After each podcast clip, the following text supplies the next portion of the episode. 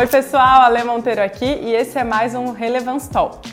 Eu tive a oportunidade de conversar com a Jennifer Roberts. A Jennifer ela é casada com Dwayne Roberts e eles juntos são os fundadores do F-Hop, que é a casa é, internacional de oração, mas aqui, né, em Florianópolis. E quando eu conversei com ela, ela ministrou aqui na igreja, um dos tópicos que eu tive que ouvi-la sobre é oração porque eles são especialistas nisso, né? A casa funciona 24 por 7 com oração e adoração. E aí, uma das coisas que eu perguntei, que eu acho que é algo que bate na gente, assim como cristãos, é: se Deus é soberano, né? Se ele pode fazer o que ele quiser, por que nós deveríamos orar? E eu confesso que a resposta dela me surpreendeu. Então confere aí para ver o que, que vocês vão achar. Now that's a good question. Okay. I think a lot of times we make prayer complicated. Okay. And I, I like to simplify it. I'm a simple person, so I need simple concepts. So to me, prayer is conversation with God. That's it. So I'm talking to God like a person. And why wouldn't I talk to him like a person? Even if he's powerful, shouldn't I talk to him? And then I think about there are prayers in the Bible and the Lord put those prayers even for me to pray because he's going to answer those prayers.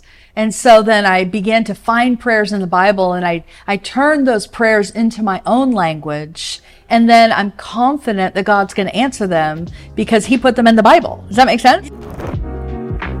Pois é, a resposta dela, gente, me surpreendeu porque eu estava esperando uma resposta talvez mais teológica ou mais racional, digamos assim, e ela trouxe algo assim muito íntimo da vida dela com Deus, uma resposta que veio direto do coração.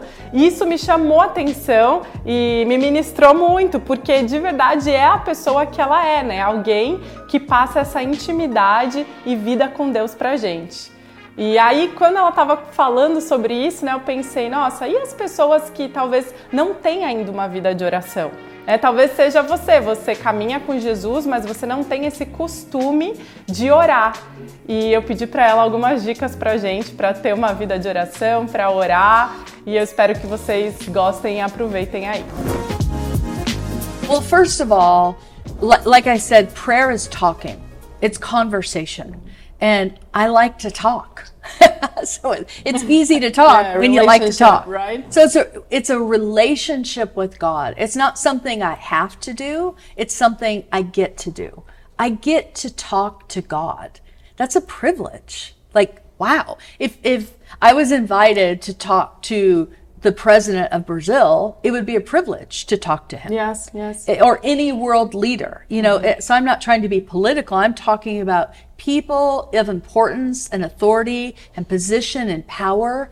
And I am invited to go and talk with them. Okay. That's a beautiful invitation. Yes. And so as a, uh, to make it simple, I go, okay, I'm just, I'm just me. I'm just the one that you created, but you invite me to pray so why wouldn't I take that invitation seriously? Does that make sense? Yeah, yeah. It, you're telling me that it's about uh, being in the presence of God and building a relationship yes. with Him, and not just about I have to. Right. So God moves in a way that I right. want. Right. Yeah. Yes.